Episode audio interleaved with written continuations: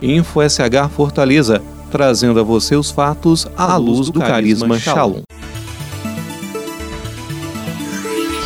Olá, eu sou o jornalista Mauri Almeida, consagrado da comunidade de vida Shalom, e vamos começar o podcast Info SH Fortaleza falando sobre a mensagem do arcebispo de Fortaleza, Dom José Antônio. É, ele gravou essa mensagem para este tempo de quarentena.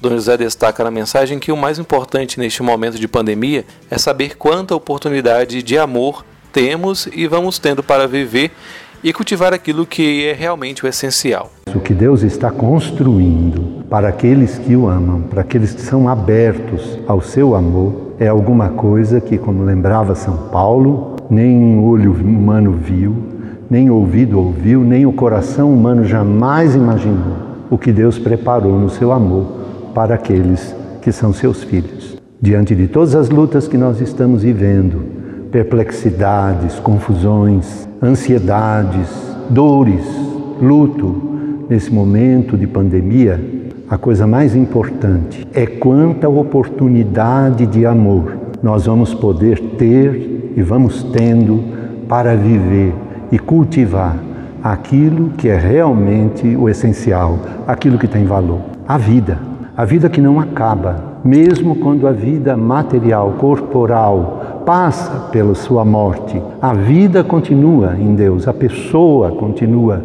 para a esperança da ressurreição. Dom José Antônio finalizou invocando a bênção de Deus sobre todos e mais uma vez fazendo convite a viver bem esse tempo.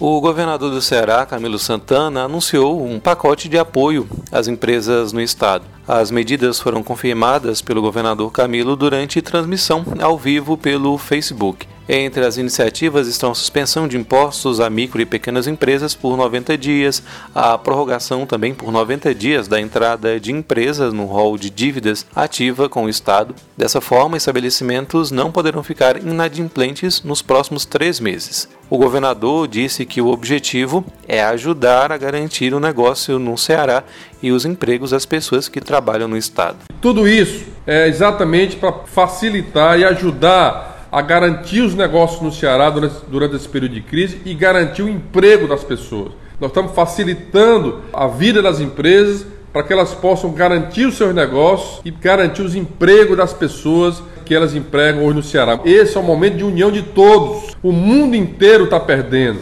E esse é um momento de solidariedade, de união, que todos nós fazemos um esforço grande para protegermos a economia, protegermos o emprego e principalmente proteger aqueles mais vulneráveis, aqueles que mais precisam no estado do Ceará. O Senado aprovou auxílio de 600 reais para famílias de baixa renda que dependem da informalidade. O valor só vai ser concedido aos que tiverem renda mensal per capita de até meio salário mínimo ou renda familiar até três salários mínimos.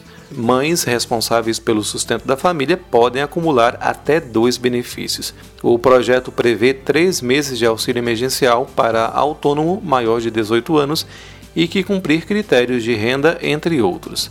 A aprovação foi motivada pela pandemia do novo coronavírus. A comunidade Shalom aqui em Fortaleza iniciou uma campanha de arrecadação de alimentos para pessoas em situação de rua. A ação conta com cerca de 20 voluntários. A distribuição ela acontece diariamente ao meio-dia na sede da Casa São Francisco, no centro da cidade. Os donativos urgentes no momento são de itens de alimentação básica. As doações elas podem ser feitas pessoalmente ou pelo aplicativo de delivery e entregues na rua Antônio Correia Lima, 3456, no bairro Montese. E você também pode contribuir financeiramente pelo site ou através de depósito em conta bancária.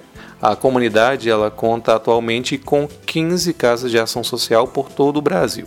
E vamos encerrar esse nosso podcast falando sobre as Olimpíadas.